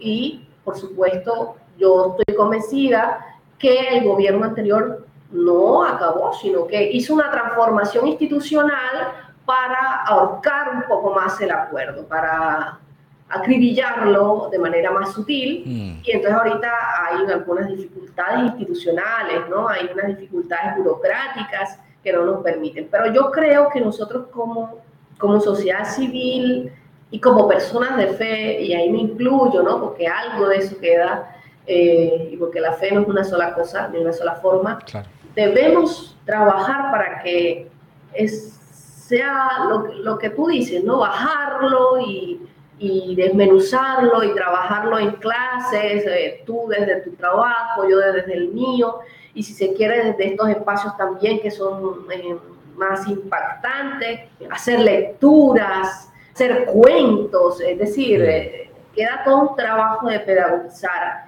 esto porque yo, y lo creo ya, ya ha pasado la página, ahora estamos modo Shakira y, y en modo informe, pues ya ha ido pasando, ¿me entiendes? Y en medio de tanto... Cambiamos un Rolex por un Casio ahí prácticamente, Laura. No, total. Entonces ahorita estamos en este, ¿sabes? ¿No? O sea, como que la información se va renovando y, perdemos de vista eso. Pero sí hay que retomarlo. Este año hay que retomarlo y creo que el gobierno actual debería hacer un esfuerzo eh, mayor. Ahora, también te cuento, hay gente que no quiere saber de la guerra y es entendible. Es decir, como si yo te fuera a contar a ti sobre violencia, tú estás muy herido por la violencia, digamos, es una suposición, ¿no? Tú estás muy herido por la violencia religiosa y yo te voy a decir cómo es la violencia religiosa. Me sonaste a lo que me dice Lucas Leis todos los días en Twitter. Entonces, no, perdón. Eh, lejos de mi tal intención. Entonces, digamos que, o bueno, digamos yo, estoy muy herida, digamos, una persona muy herida por la violencia religiosa y vienes tú a decirme, ven, te voy a comentar en qué consiste la violencia religiosa. Le digo, bueno, pero no me la cuentes, que yo sé, que yo la viví, ¿sí? Lo pasa con mucha gente también en, en algunos territorios. Yo creo que lo que debemos hacer es llevarlo a las ciudades para que a las escuelas, a las iglesias. Hay iglesias que han trabajado muy duro ¿no? en, en, en la, la, consecución de la paz. La Iglesia Católica en su eje jerárquico, algunos con realmente deseo de paz y otros con deseo de mantener poder, porque finalmente es eso, y también la iglesia menonita ha mm. trabajado muy duro y, otras iglesias, sí, otras iglesias eh, metodistas también han trabajado por, por, la paz. Los jesuitas han, no todos, están Los luteranos están haciendo un trabajo tenaz ahorita en los territorios. Bueno, o sea, por ejemplo, tú vas a San José eh, de apartado y te encuentras en la comunidad de San José liderada por el padre Javier Giraldo y, y tú dices, bueno, aquí hay un trabajo de paz maravilloso.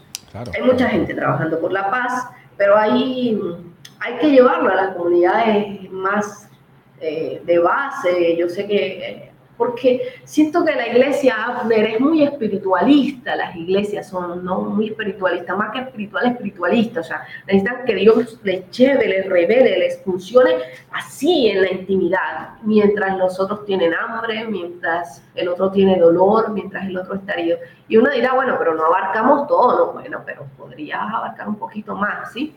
Y esa ha sido una gran preocupación que yo he tenido, como que la iglesia no sea tan intimista y no solamente recoja los, los mercaditos una vez al mes para las señoras que llegan con hambre. Y no solamente recojan los juguetes de diciembre. O sea, eh, es importante eso. Claro, es valioso. Pero necesitamos que podamos entre todos sanarnos las heridas. Y las heridas de la guerra en este país son interminables. Seguimos siendo una herida. Además, porque, como dice eh, Gonzalo Sánchez, él, explica el conflicto armado como, como un pasado que no ha pasado, como un pasado que sigue pasando. Y, y, como sigue pasando, sigue cobrando las vidas, sigue cobrando, o sea, sí, hay muchos actores, sigue llenando de heridas. De hecho, eh, Darío Fajardo, uno de los grandes pensadores del conflicto armado en este país, eh, Fajardo no, eh, decía en, cuando se firma la, cuando estaban en, en, negociaciones, no sé si tú recuerdas esto, en La Habana se forma una eh, como una comisión de académicos y académicas y entre esos está Emma Wills, está eh, Fajardo, estaba bueno, un montón de gente. Y, y, Fajardo en ese informe que hace como un primer intento de esclarecimiento de la verdad a partir de estos eh, académicos, él dice una cosa que es interesante, que sigue pasando y por lo tanto yo considero que es difícil eh, la construcción de paz, ¿sí? Y es que él dice que aquello que fue, que fue una causa del conflicto hoy deviene en consecuencia. Hmm. Por ejemplo, la tierra. Hoy vemos, o sea, antes era el, el acaparamiento de la tierra, fue uno de los de las causas, o, si se diría el, el, génesis más importante. Sí, claro. ¿sí? De, de, la, de la guerra, ¿no? Pero hoy eso, es decir, el conflicto nos tiene otro nuevo problema de la tierra. El poder, que fue una causa, hoy deviene en otras formas de poder que son consecuencia de la guerra. Entonces, por eso es un pasado que sigue pasando y por eso es tan complejo. Y yo creo que en la medida que haya más justicia social, mayor inversión, menos corrupción, nuestros pelados van a vivir más tranquilos. Nuestros pelados van a vivir más tranquilos y nuestros pelados podrán interesarse en el pasado. ¿Viste? Eh, porque ahorita no se puede interesar tanto en el pasado porque sigue pasando, mm. porque el hambre sigue ocurriendo, porque el pueblo negro sigue siendo tres veces más pobre.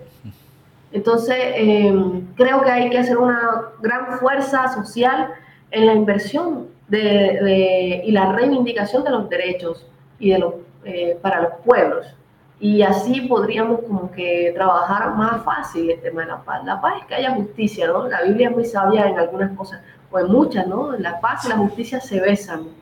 Y aquí nosotros no, no, no nos hemos besado ni por segundo. O sea, aquí la paz y la justicia bailan cada una a su ritmo. Y, y claro, para algunos es justo tener una casa de 100 mil millones, mientras otros no tienen nada. Y yo en eso sí muy mamerta.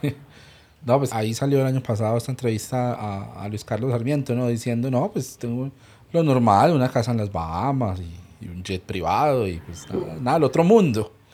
Con esa, esa desconexión con la realidad que viene a ser. Sí, aunque yo creo que no es desconexión, es una decisión de conectar a partir de allí. Claro, claro. De la claro. malparidez cósmica, yo creo. Claro, sí, puede ser una ignorancia consciente también, claro, claro. Claro, o sea, es que no son ignorantes de cómo está el país, no son ignorantes de cómo está el mundo. Por ejemplo, cuando, cuando alguien dice, no, el Estado está ausente en tal territorio, en la Amazonía, en el Pacífico, en el Caribe, ¿sí? El Estado está ausente, yo digo, no está ausente, está presente de manera consciente de fo- en forma de ausencia. Es su decisión estar presente de esa manera. Entonces, eh, también pasaron por el tema de los ricos. Yo creo que también Jesús fue muy, muy disruptivo en ese sentido, ¿no? De, de, de marcarnos. Yo, yo no sé en qué momento de la historia de la humanidad empezamos a creer que Jesús no hablaba de los pobres pobres y de los ricos ricos de plata. Mm. ¿Sí? Y empezamos a decir que, que los pobres de espíritu, que los ricos de corazón, que los...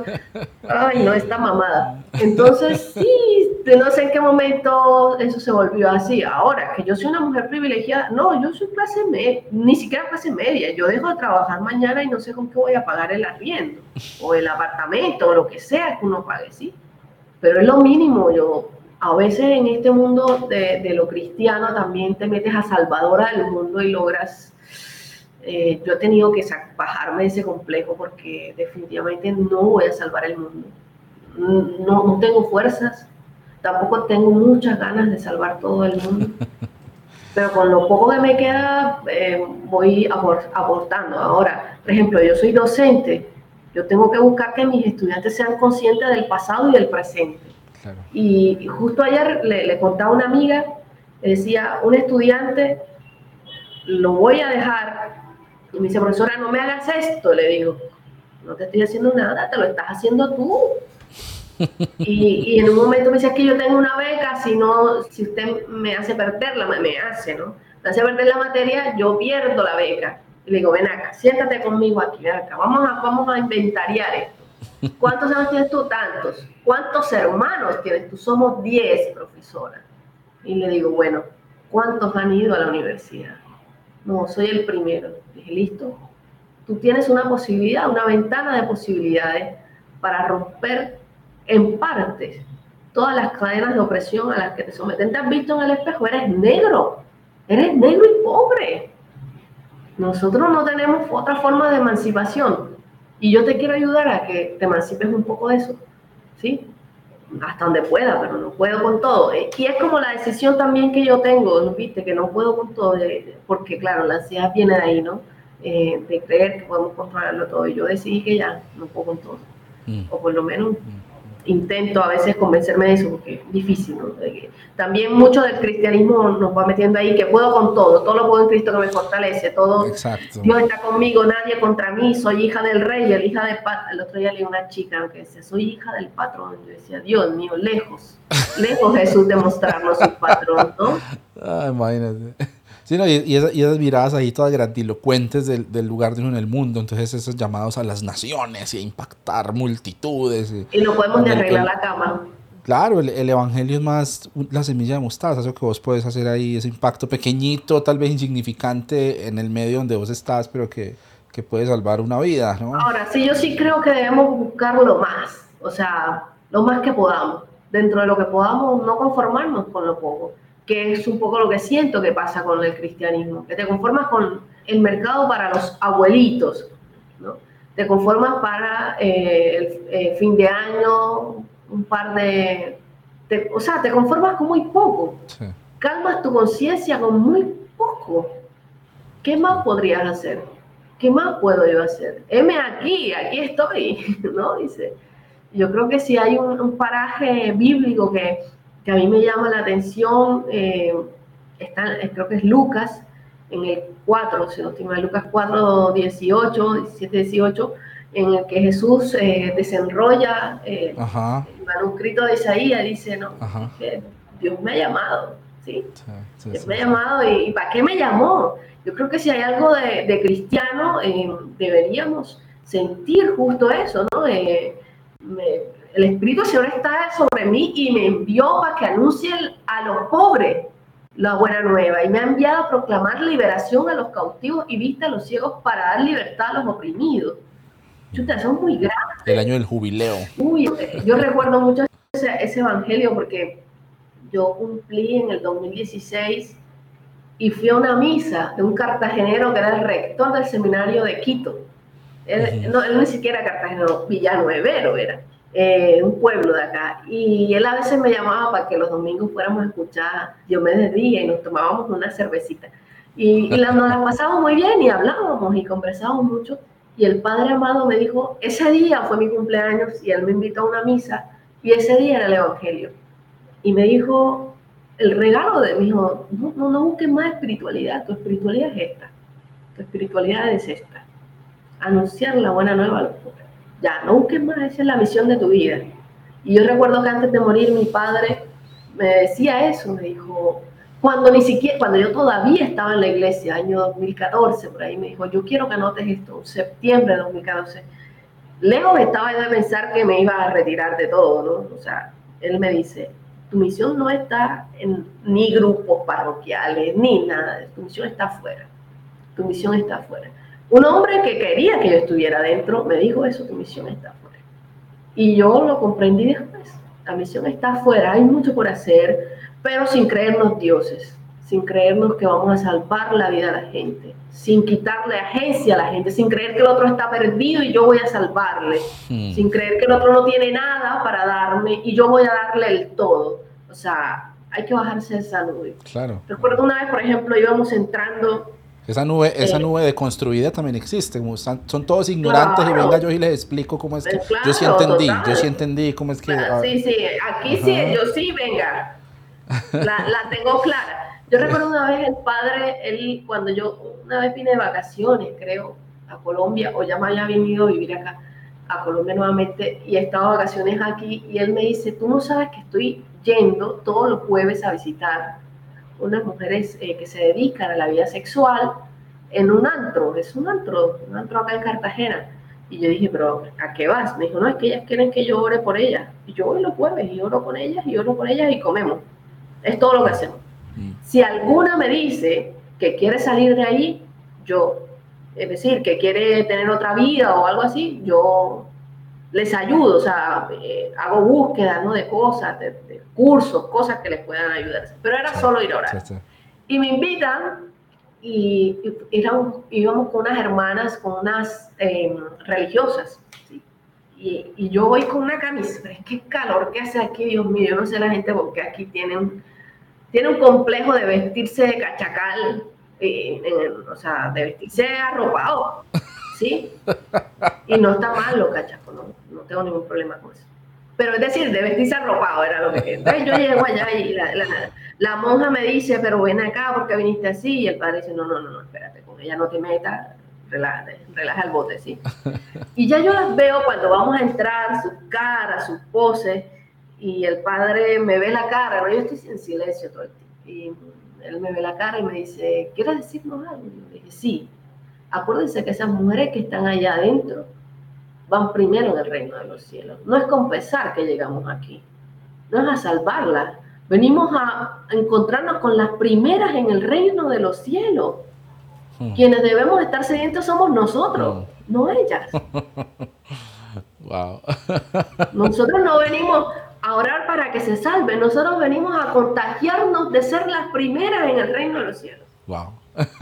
Eso nos pasa, pasa Increíble, increíble. No, me, me, encanta porque una cosa que me he preguntado yo mucho tiempo preguntándome es la pertinencia de, de lo que mencionabas ahorita, de lo religioso ya en los momentos de crisis, de gente, crisis que uno no alcanza ni a imaginarse.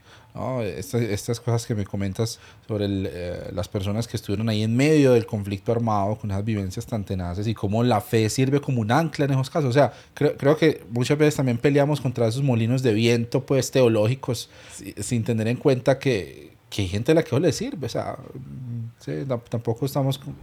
está bien, está bien. Yo uno podrá decir, no, eso es un placebo. No, eso, bueno, o sea, hay, hay gente para la que en su realidad hay algo que está pasando ahí y creo que ahí también está parte del inabarcable misterio de Dios, aún en, en esas cosas que a nosotros nos gustan o que con, en el caso nuestro funcionaron diferente. Pues creo que creo que ahí también hay que meterle un poquito de sensatez a la cosa, pues. Sí, sí, sí. Y, y, mira, que la antropología me enseñó una cosa muy maravillosa y es, lo puedes anotar, para cuando quiera buscarlo, quien quiera buscarlo, se llama la eficacia simbólica.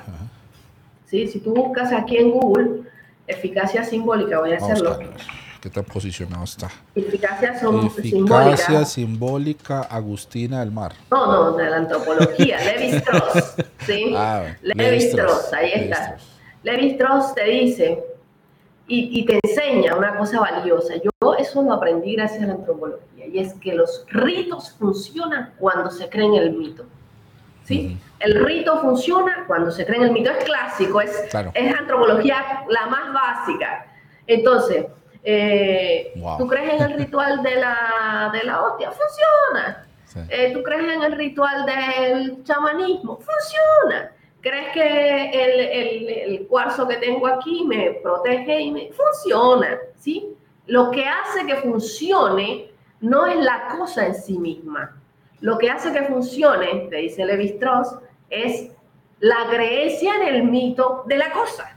Ajá. Entonces, eh, si a la gente, si a los pueblos les ha funcionado muy bien el cristianismo o el judaísmo o el ateísmo o lo que sea, es porque tienen confianza en lo que está detrás de la cosa.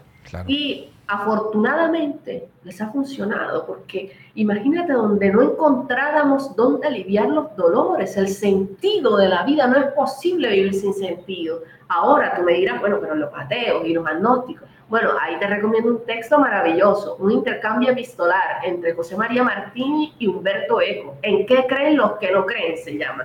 45 páginas fabulosas entre el misterio de la vida, cuándo inicia la vida, el aborto, el bien en sí mismo. ellos empiezan a hacer un intercambio epistolar cada tres meses y una universidad viene, pum, se las condensa y saca este libro que se llama ¿En qué creen los que no creen? Y los que no creen, dice Humberto, es la ética la que nos, nos guía la vida misma. ¿Sí? Es la ética. Entonces, eh, yo creo que para mucha gente víctima de conflicto o no víctima de conflicto, pero que ha tenido dolores, como todo ser humano, creer en algo es un ancla maravilloso. Y yo espero, de verdad, yo recuerdo el día que murió mi padre, yo decía, necesito que haya un cielo para que mi, ese Señor tan maravilloso y tan precioso, que estaba súper confiado en que hay un cielo, exista, así sea solo para Él. Yo necesito que exista, ¿sí? ¿Sí? Necesito que por favor exista el cielo para mi padre. Necesito que exista para la gente que quiere que haya un cielo. Qué lindo. ¿Sí? Por favor, no me nieguen la posibilidad de que haya un cielo para mi padre. Por favor, se lo suplico. Si algo, necesito que exista, ¿sí? Porque precisamente la gente merece, merece estar bien, merece estar feliz, merece estar en bienestar y la vida espiritual es una dimensión de las tantas vidas, de las tantas cosas que tenemos. Nosotros no solamente somos económicos, no solamente somos sociales, no solamente somos, somos también seres espirituales. Y fíjate, mucha gente se enferma y cuánta gente ha tenido sanación gracias a su fe y a su vida espiritual. Funciona el rito porque la gente cree en el rito. Brutal. Y está maravilloso. Qué lindo eso. Qué lindo. Sí, porque eh, eh, el, afán, pues, de no, hay que desmitificar el cristianismo. No, o sea, convengamos en que eh, lo identifiquemos como mito, pero no porque sea un mito no sirve para nada, ¿no? O sea, es un mito que nos ha sostenido como especie también por los últimos, ¿qué? 120 mil años. Pues, o sea, es, es una locura.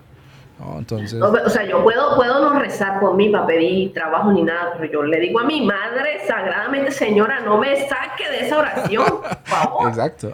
Que yo la necesito, ahora Mis amigas me dicen, Laura, que te voy a hacer, voy a hacer un conjuro, conjúrame lo que necesites hacerme. Lo que me quieras hacer está perfecto. Laura, que yo, yo te, yo tengo esta amarillita y le tengo un cuarcito por ti para que lo necesito, lo quiero, porque además es importante para esa persona. Si una persona me dice que Dios te bendiga y que Dios te proteja y te guarde y gracias, gracias, lo recibo, lo recibo.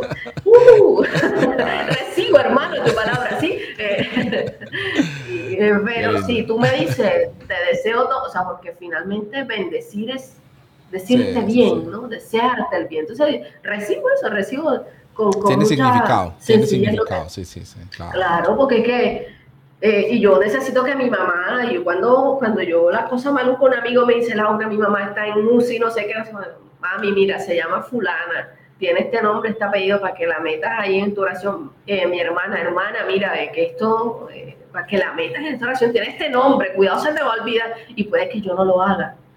Pero como ellas sí creen, yo necesito que ellas sean escuchadas en su Claro, oración. claro. ¿Ya? Entonces yo, yo, yo, me, yo, me, yo me engancho de ahí. De donde sea, yo me engancho. Yo Así gotereando, gotereando fe de otros, claro. No, no, yo sí, yo sí voy a ganar indulgencia con camándula ajena. A mí eso no me importa. Yo, yo digo, no. No, señor, mi mamá oró por mí. Yo no sé. Qué lindo, qué lindo. No, no, yo disfruté mucho este. Yo creo que la gente va, va a ir en estampida a buscarte porque ese desparpajo caribeño no, no, no, no, tiene desperdicio. Yo te agradezco mucho por el rato y de verdad que eh, gracias, gracias porque me siento usando aquí terminología eh, cristiana, me siento edificado por, por, por las cosas que compartes y por lo que, lo que nos dejas ver por ahí también del, de, de esa conexión, sobre todo, me parece muy importante entre la búsqueda, lo espiritual, lo místico y aterrizarlo a lo que está pasando eh, a nuestro alrededor. Esa, creo, creo, creo que ese balance es, es muy necesario y es, es bellísimo. Entonces, muchas, muchas gracias por lo que haces. Muchas gracias a ti. Si tú, si tú me permites, para terminar, eh, porque yo a veces oro, ¿viste? Yo oro.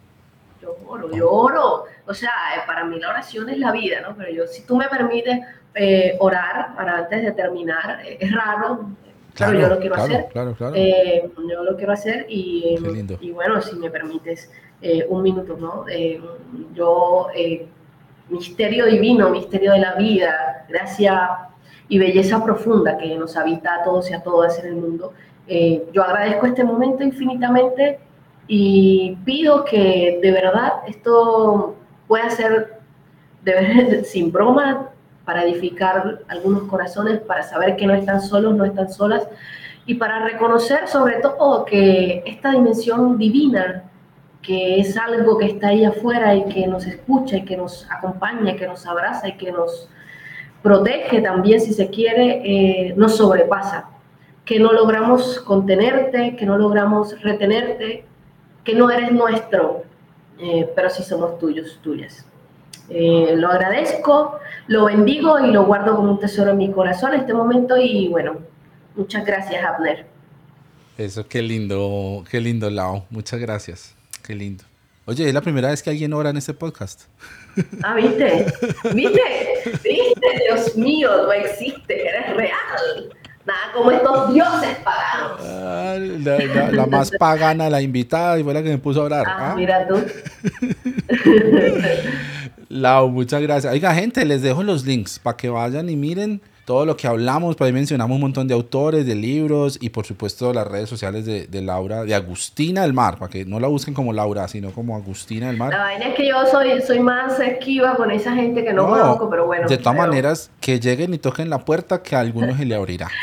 ¿Cierto? Eh, y por supuesto, les recuerdo que seguimos aquí en la tercera, esta es la última temporada de Notas Sueltas. Vamos, vamos ya cerrando el podcast. Quedan después de este 13 episodios. Entonces disfrútenlos, saboreenlos. Estos han estado más largos de lo habitual precisamente por eso, porque me cuesta como ya, esa despedida de, este, de, de- esto que me ha hecho tanto bien en, en mi búsqueda personal y según lo que me escriben a veces y lo que me mandan también en la búsqueda de otra gente. Entonces eso me alegra mucho y me alegra Lau que ha sido parte de Notas Sueltas. Muchas gracias. Gracias a ti. Muchas gracias, muchas gracias. Es súper sanador para mí.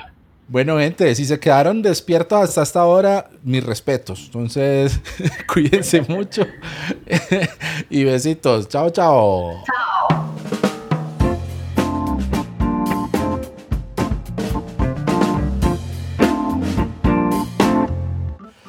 Lau, parce, tenemos que hacer algo con Tom. Un, live o algo. ¿Cuándo? Ah, no, ustedes me dirán, yo puedo los fines de semana. Ahí le mandé una captura, le dije, ve, estoy hablando con, estoy hablando con Lau. Estamos hablando de tu libro. Ah, bueno. Se emociona el cabezón. Bueno, Abner, Muchas gracias, viste. Muchísimas gracias. Qué bacano. ¿Tienes planes de venir a Medellín? Pero de pronto más adelante. Yo ahorita lo que pasa es que como mi mamá vive en la mesa, yo ahora quiero ir para allá. Claro, claro, claro. Sí, no, Claro, yo- Tenemos que hacer excursión ahí a la, a la No, Mesa de los Santos no. entonces. Ah, es un lugar maravilloso. Mi mamá vive con tres perros y una cerda y su esposo. Qué Sí, lindo, qué lindo. ¿El esposo de la cerda o el esposo? de mi mami. Una cerda y su esposo. Sí, el esposo de mi mami. Sí, No, porque como los católicos cazan hasta los cerdos y todo, bueno, no sé. sí, no Eh, sé. Muchas gracias por haberse tomado el tiempo de escuchar el episodio de hoy. Recuerden que pueden compartir y dejar sus comentarios en las redes sociales o en las plataformas de podcast para que sigamos la conversación. Vayan a la página web www.cancionerocristiano.co donde van a poder encontrar las notas del episodio, los links de las cosas interesantes que mencionamos, también las transcripciones y mucho más contenido que seguimos compartiendo todo el tiempo en el Cancionero Cristiano. Este episodio y todo lo que estamos haciendo en Cancionero Cristiano es posible gracias al apoyo de los Cancionators, es decir, quienes se han suscrito a la plataforma de Patreon y con su membresía mensual apoyan para que este proyecto siga creciendo. Si ustedes también quieren hacer parte y además recibir contenido exclusivo que no se publica en otros lugares o recibir el estreno anticipado de estos episodios y de otros contenidos, busquen la opción de Patreon en la página web o vayan directamente a patreon.com slash cancionero cristiano y ahí pueden encontrar toda la información y cómo pueden suscribirse. De nuevo, muchas gracias por haber acompañado el episodio de hoy y nos escuchamos en una próxima ocasión.